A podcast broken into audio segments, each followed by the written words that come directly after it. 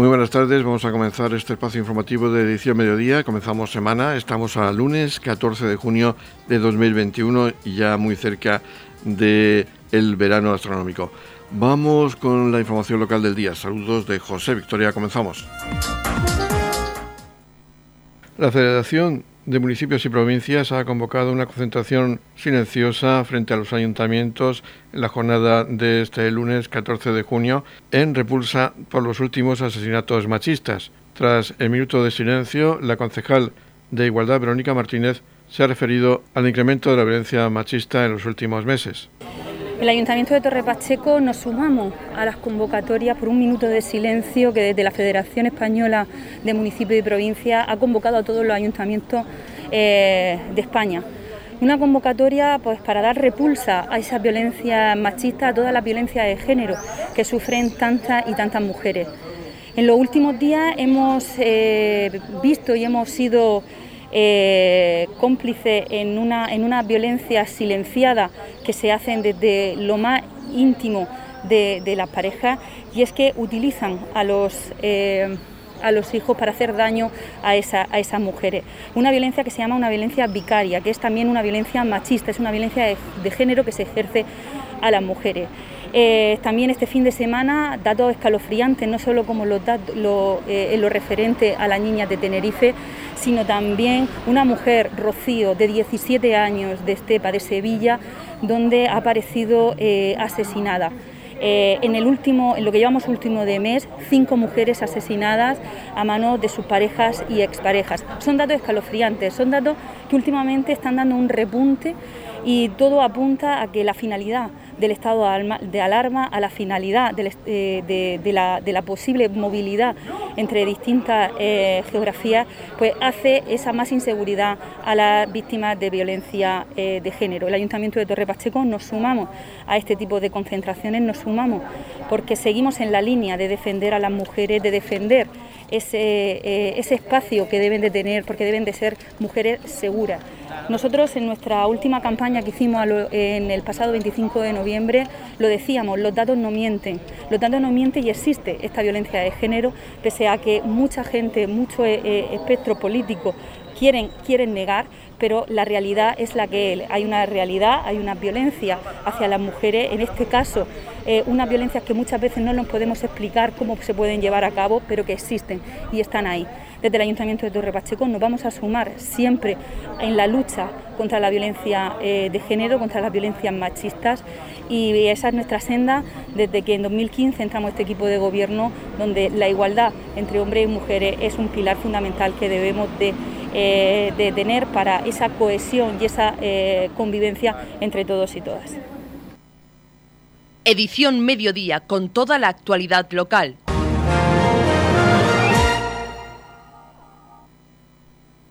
Tras el accidente que ocurría el pasado sábado en la carretera que une Torre Pacheco con el Jimerado, en el que fallecía el conductor de un camión tras el choque frontal contra otro vehículo, en el que sus ocupantes están gravemente heridos, el alcalde de Torre Pacheco, Antonio León, ha vuelto a reivindicar una mejora en las infraestructuras viarias del municipio. En la noche del pasado sábado tenemos que lamentar eh, el accidente que se produjo en la carretera entre Torre Pacheco y el Jimenado, un accidente que se saldó con el resultado de un, del conductor del camión fallecido y los cinco ocupantes eh, del vehículo heridos.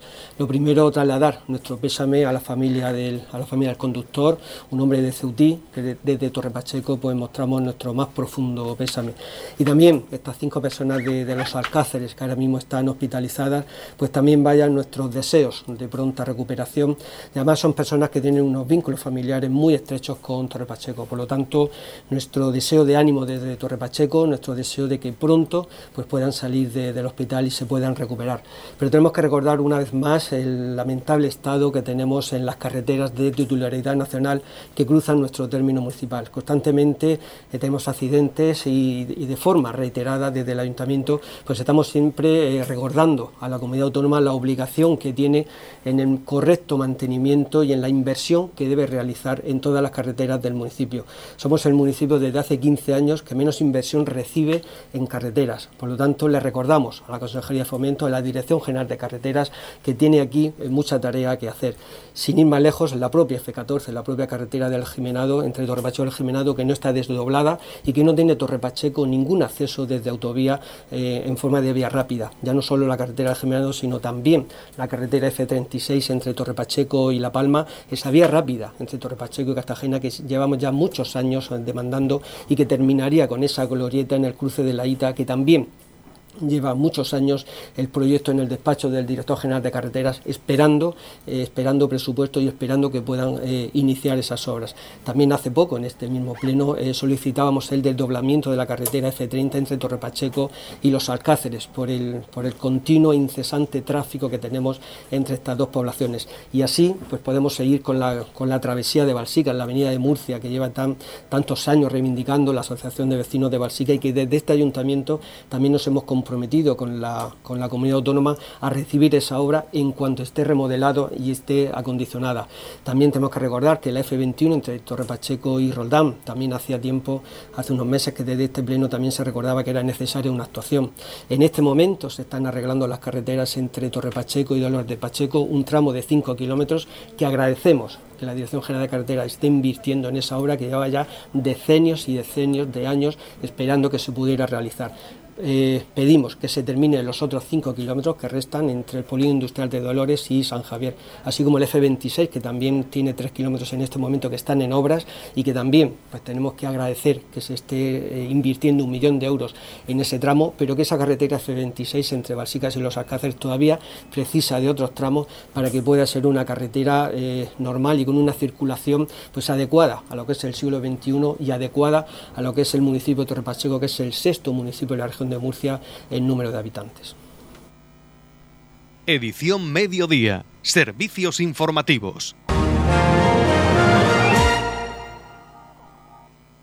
Este lunes 14 de junio se conmemora el Día Mundial del Donante de Sangre. Por ello, Torre Pacheco se suma a esta jornada con la eliminación en color rojo de la rotonda de las comunidades de Torre Pacheco, como nos cuenta a continuación la concejal de Sanidad del Ayuntamiento de Torre Pacheco, María José López. Gracias a las nuevas alianzas que hemos eh, tenido el Ayuntamiento de Torre Pacheco con el Centro de Modonación, se nos solicita que hoy, 14 de junio, Día del, Donante, eh, se ilumine un espacio, un edificio municipal con el fin de agradecer una vez más a todas esas personas donantes que, dan un poquito de vida a esas personas gracias a esas donaciones de sangre. Como todos saben, hace muy poquito tiempo en este mismo espacio realizamos por primera vez una, donación eh, en horario de mañana para todas las personas que querían donar fuera de los ya establecidos los centros de salud. Una donación que fue todo un éxito y son los propios responsables del centro de, modonación los que nos piden eh, hacer este acto, iluminar de color rojo la rotonda de las comunidades para agradecer, como siempre, ese acto de solidaridad y ese acto de vida. Edición Mediodía, Servicios Informativos. El inspector de la Policía Local de Torre Pacheco, Antonio Méndez, nos informa a continuación de las actuaciones policiales llevadas a cabo por los agentes de la Policía Local de Torre Pacheco en los últimos días. Eh, empezamos con el tráfico. Nos encontramos en esta semana que ha sido una semana negra en el tema de accidentes de tráfico, puesto que hemos tenido la desgracia de tener eh, de intervenir en un accidente con un choque entre un turismo y un camión. Por desgracia falleció el conductor del camión y eh, quedaron heridos graves los cuatro ocupantes del turismo. En este caso fue en vía interurbana en la carretera de Torre Pacheco al Jimenado, por tanto la dirigencia se hizo cargo, tras evacuar los heridos, de realizar la agrupación de tráfico de la Guardia Civil y por parte de la policía local se han, se han realizado diligencias por un accidente de tráfico con un atropello. En este caso, mm, el herido es leve. Y eh, se, han, eh, se han intervenido además en 14 accidentes de tráfico, en este caso sin, sin heridos, simplemente se han instruido diligencias.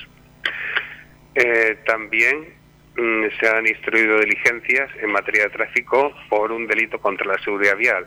En este caso se procedió a la detención de un varón que a la de madrugada, tras darle el alto a una patrulla de servicio por infundirle sospechas, se dio a la fuga, saliéndose de la calzada al kilómetro, tras un kilómetro de ser seguido por la policía.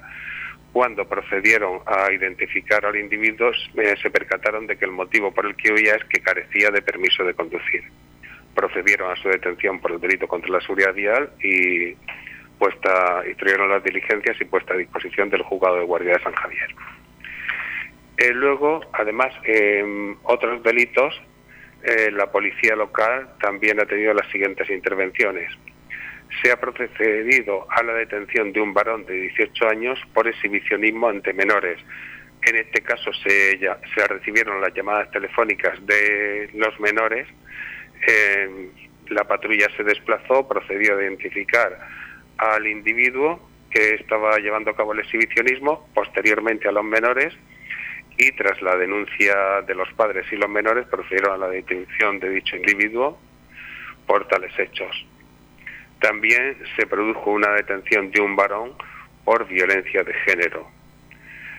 Respecto a otros delitos, eh, se han perpetrado eh, cuatro robos en interior de vehículo, un robo en interior de una vivienda deshabitada y un robo en interior de un comercio. Pasando al fenómeno Ocupa, tenemos que decir que se han recibido eh, tres eh, llamadas telefónicas porque estaban ocupando las viviendas.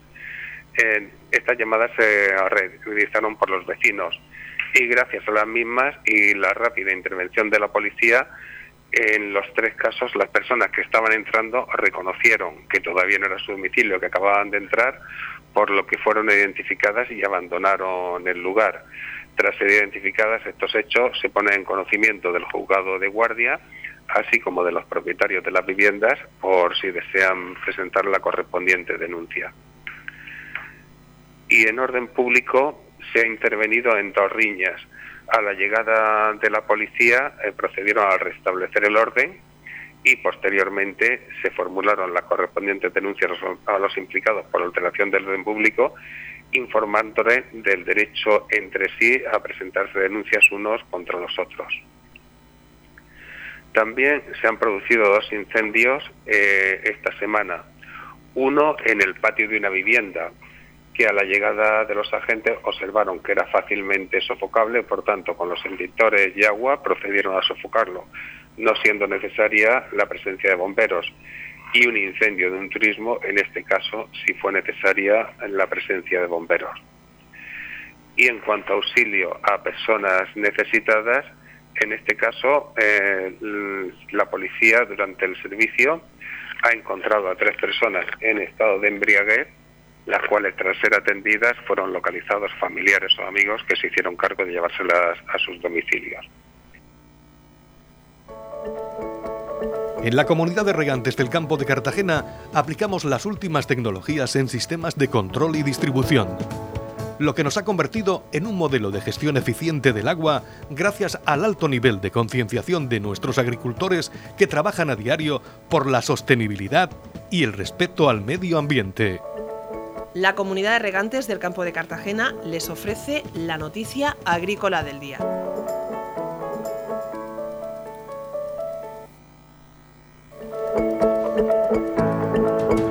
En la información agrícola del día destacamos que la región de Murcia duplicaba las exportaciones agroalimentarias a Luxemburgo en 2020 con respecto al año anterior. Las exportaciones agroalimentarias de la región de Murcia a Luxemburgo el pasado 2020 duplicaron las registradas durante el año 2019 y superaron las 390 toneladas cuyo valor rondó el millón de euros. Un volumen importante si tenemos en cuenta que la población de este país es algo superior a los 620.000 habitantes, según detallaba el consejero de Agua, Agricultura, Ganadería, Pesca y Medio Ambiente, Antonio Luengo, tras mantener un encuentro de trabajo en Luxemburgo con el embajador de España en el país, Bernardo Bernardo de Sicard Skoda. Entre los productos con mayor aceptación destaca el limón, cuya exportación aumentó un 24%, la sandía, el melón, los albaricoques, los pimientos frescos, las espinacas, los calabacines, el apio y los esquejes de flor. Además, se puso de manifiesto el alto interés que existe en Luxemburgo por el consumo de productos ecológicos, siendo el tercer país del mundo con mayor gasto por habitante, tras Dinamarca y Suiza con 265 euros por habitante al año, ya que el 8,6% de los alimentos que consumen son ecológicos, destacaba el consejero. Luego recordaba que la región de Murcia es la huerta de Europa y vemos con orgullo cómo nuestros productos se sitúan en los lineales de las cadenas comerciales, pero todo ello se debe al esfuerzo y dedicación de nuestro sector primario, por lo que vamos a seguir trabajando para respaldar su labor y conquistar nuevas cotas.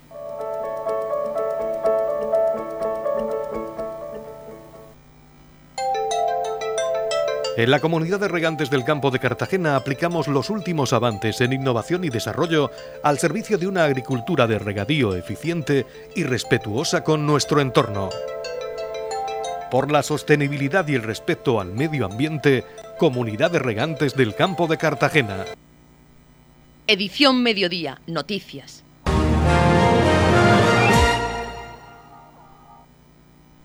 Se va a disputar el torneo de golf a beneficio de la Fundación Darresí. Está dedicado al sector del vino de Jumilla y va a ser en los Romero Golf el día 26 de junio de 2021, organizado por el Rotary Club de Torre Pacheco. Vamos a tener hoy protagonistas de este evento, como es Rosario Muñoz Marín, que es presidenta del Club Rotary de Torre Pacheco y vicepresidenta de la Fundación Dardesí, así como a Pedro Jiménez, que es ex alcalde de Torre Pacheco, miembro del Rotary Club de Torre Pacheco y también componente de la Fundación Dar de Sí. Vamos a comenzar con Rosario Muñoz para que nos hable de la Fundación Dar de Sí y ese objetivo que tienen ya desde hace bastante tiempo de construir una residencia en el municipio. La, sí, la Fundación Dar de Sí se creó en 2003 con el objetivo de ayudar a los más vulnerables, en este caso a las personas que tienen discapacidad psíquica y, se creó con un objetivo,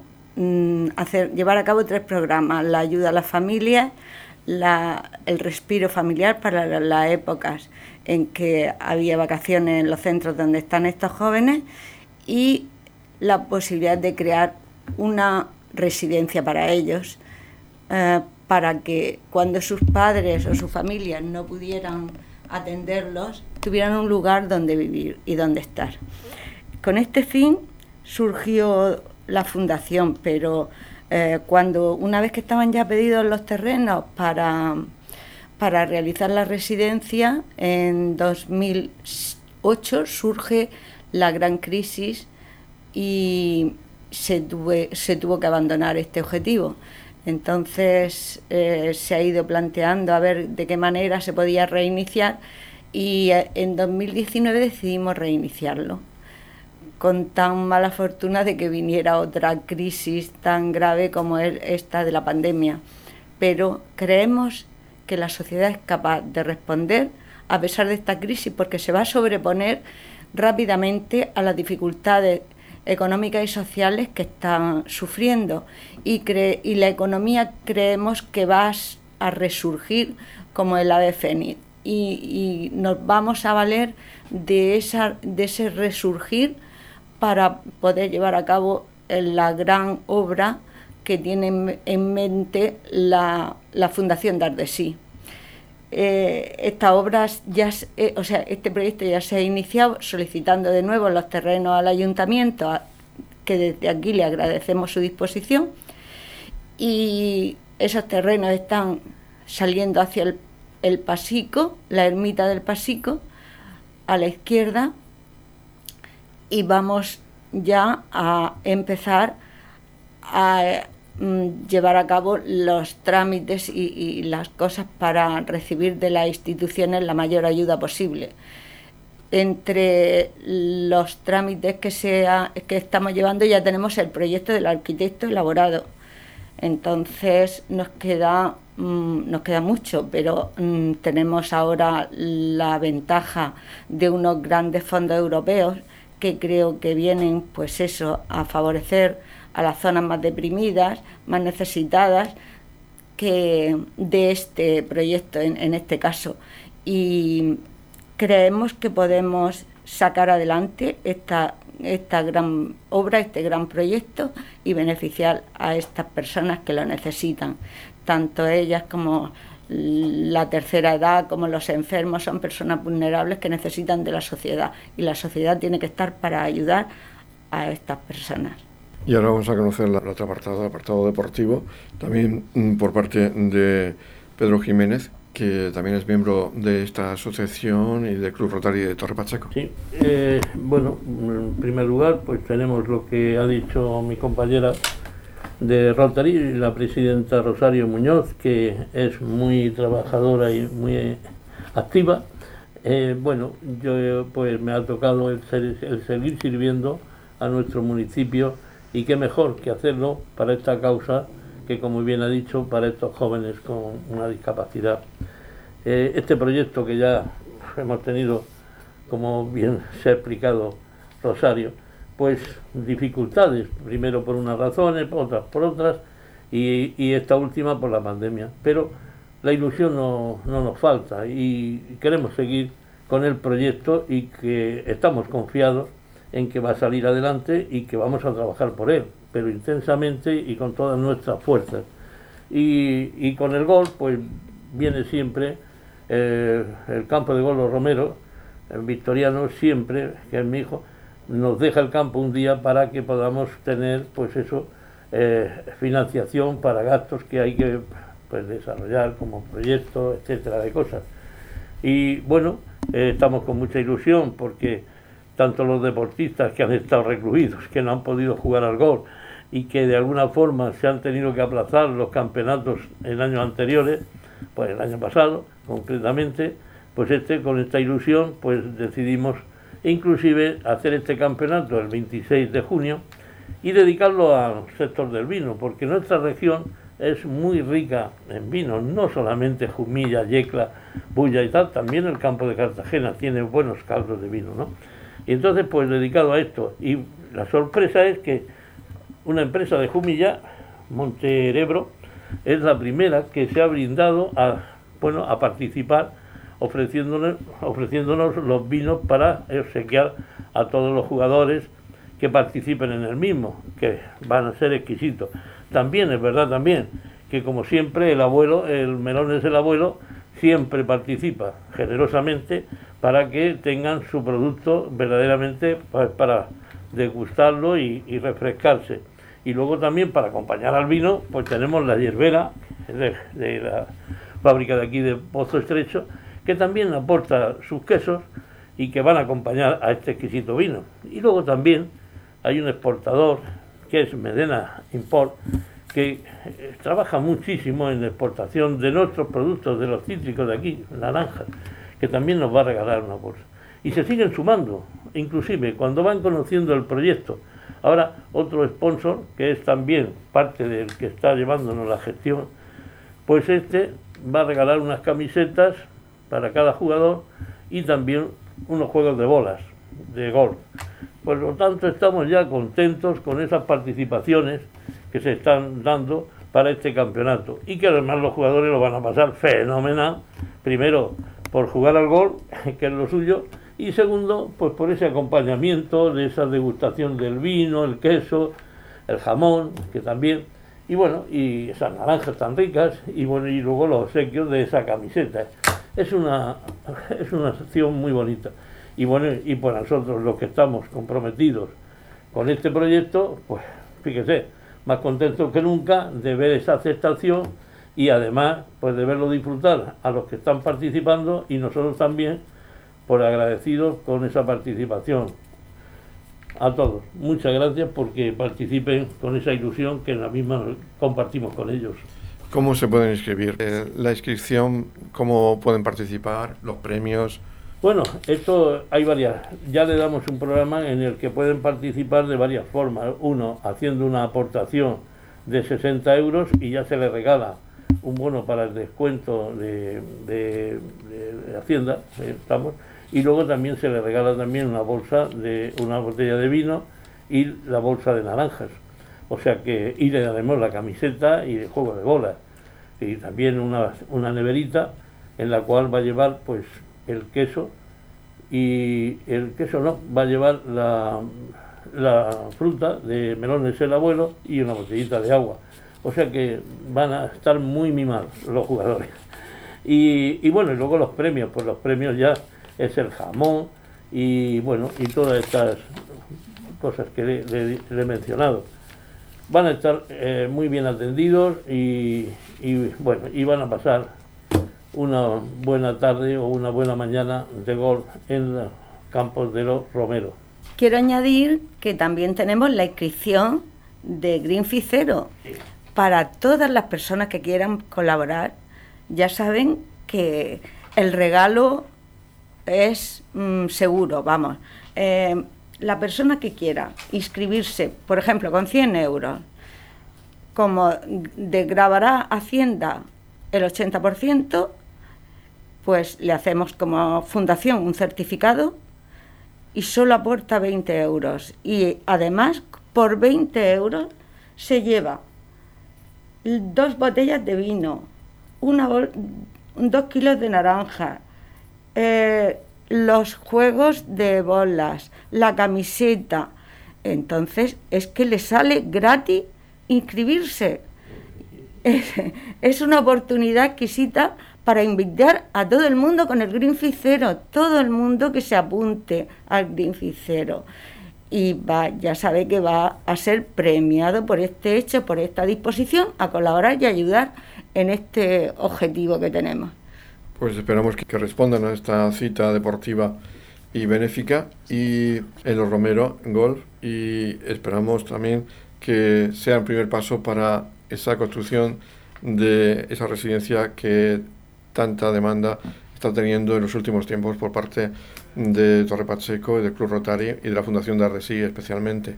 Pues nada, animar a todo el mundo a que entre en la página web www.losromerogolf.com y se inscriba. Si puede ir, se lo va a pasar fantástico, rodeado de buenos amigos, y si no, no pasa nada. El Greenfield Cero le va a dar una alegría porque es regalo seguro. Así que mucho ánimo a todo el mundo a apuntarse. Nada, lo que hemos manifestado, que esperamos esa aceptación por parte de los jugadores y también, como si bien se ha dicho, el Greenfield Cero que es una aportación y que le resalta, o sea que es como no aportar económicamente nada, porque se lo van a llevar en premios de, o regalos que se le van a hacer por su aportación. Nada, que muy agradecido también a la Radio Torre Pacheco por querer difundir nuestro proyecto. Radio Torre Pacheco, servicios informativos. Hace unas semanas hablábamos con Juan Luis García Ruiz, el sumiller de Casa Marcial de Gijón, natural de Torre Pacheco, y estaba nominado en la categoría de mejor sumiller del año 2020 en los premios Berema. Al final, al final eh, hablábamos de la posibilidad de vencer en esta votación, era realizada por el público y al final se ha conseguido que sea nominado como mejor sumiller del año 2020. Juan Luis, enhorabuena y háblanos de tu impresión. Muchísimas gracias. La verdad es que, eh, pues bueno, no luchas en la vida diaria, no luchas por, por estos premios, pero siempre es un da mucha satisfacción que el trabajo del día a día que te lo puedan reconocer y más unos premios como los de Berema, ya que no es un jurado eh, cerrado, sino es un jurado abierto, el cual eh, votaron más de 15.000 personas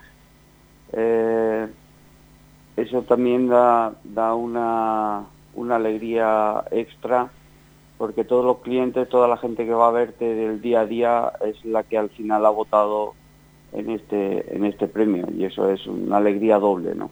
Y hay que decir que detrás tuya estaba Manuela Romeralo y Cristina Díaz, dos mujeres en este mundo de sumilleres. Sí, la verdad es que son dos, dos cracks, las conozco personalmente, tanto Manuela que está en Valencia como Cristina que está, que está en Almansa, están haciendo un trabajo extraordinario y son dos grandes profesionales, la verdad.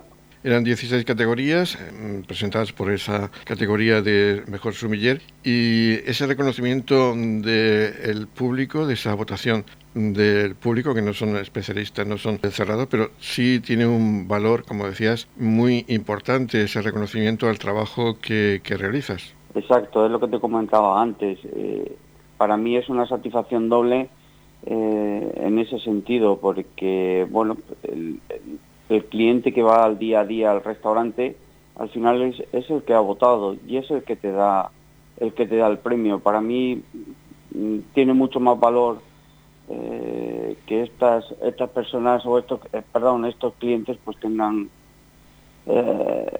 vean vean el trabajo de día a día tuyo pues como, satisfactorio o bueno, o te, quieren reconocer ese trabajo que haces del día a día, que para mí, para mí es importante, la verdad. Y ahora vas a recoger el premio el día 15 de julio. Exacto, exacto. El día 15 de julio es la entrega de premios en, Valencia. Esperemos estar allí presentes porque, bueno, las distancias son largas y, no hay mucho tiempo, pero bueno, eh, haremos todo el esfuerzo posible para estar en Valencia para recoger. Y ahora tienes eh, ese trabajo, un verano intenso por delante. ¿Hay algún certamen más de sumiller profesional que tengas en mente presentarte o no ahora mismo no ahora mismo ahora mismo el, que, que, que, llegue el verano que esperemos que, que, esta situación vaya mejorando poco a poco y que podamos dar eh, felicidad a, a, a, los clientes que vengan que vengan a visitarnos lo que vaya viniendo posteriormente pues no lo, no lo tengo demasiado claro, pero, pero lo que sí tengo claro es eh, hacer feliz, que es lo que, a lo que viene la gente a vernos al restaurante. Que para mí, cuando un cliente se va feliz del restaurante, para mí es doble, doble felicidad. Pues Juan Luis García Ruiz recibirá el próximo jueves 15 de julio a las 19 horas en el Salón Apolo del Columnario Malvarrosa del Hotel Balneario Las Arenas ese galardón. Enhorabuena por ese trabajo bien hecho, esa dedicación y ese amor a, su profesión de sumiller que tiene Juan Luis. Muchísimas gracias siempre a vosotros por, la llamada y, por, por la difusión de esa figura del sumiller en la cual pues bueno luchamos todos los días eh, por ella. Pues deseamos que suerte este verano, que se recupere esa normalidad, sobre todo en vuestro trabajo, en la hostelería, que tanta falta hace, y que sigan viniendo esos triunfos que te mereces por esa dedicación que tienes y esa dedicación mm, de tiempo, incluso de ocio que dedicas a tu profesión. muchísimas gracias siempre a vosotros. Ya os digo, os mando un fuerte abrazo y bueno, a ver si se normaliza esto pronto. En la comunidad de regantes del campo de Cartagena aplicamos los últimos avances en innovación y desarrollo al servicio de una agricultura de regadío eficiente y respetuosa con nuestro entorno. Por la sostenibilidad y el respeto al medio ambiente, Comunidad de Regantes del Campo de Cartagena. La Comunidad de Regantes del Campo de Cartagena les ofrece la información del tiempo.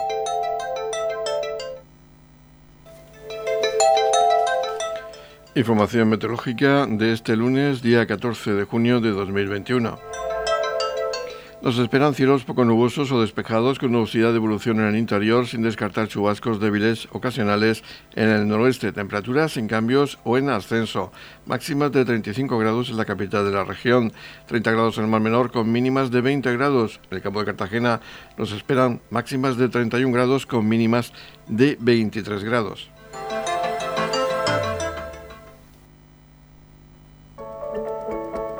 En la comunidad de regantes del campo de Cartagena aplicamos las últimas tecnologías en sistemas de control y distribución, lo que nos ha convertido en un modelo de gestión eficiente del agua gracias al alto nivel de concienciación de nuestros agricultores que trabajan a diario por la sostenibilidad y el respeto al medio ambiente. Despedimos edición mediodía, lo hacemos hasta las 20-30 horas que volveremos con más noticias locales en edición de tarde. Ahora les dejamos con la actividad regional que nos traen los servicios de noticias de Radio Nacional de España. Edición Mediodía lo pueden ustedes escuchar en los podcasts de Radio Torre Pacheco. Feliz mesa, muchas gracias por seguirnos cada día y muy buenas tardes.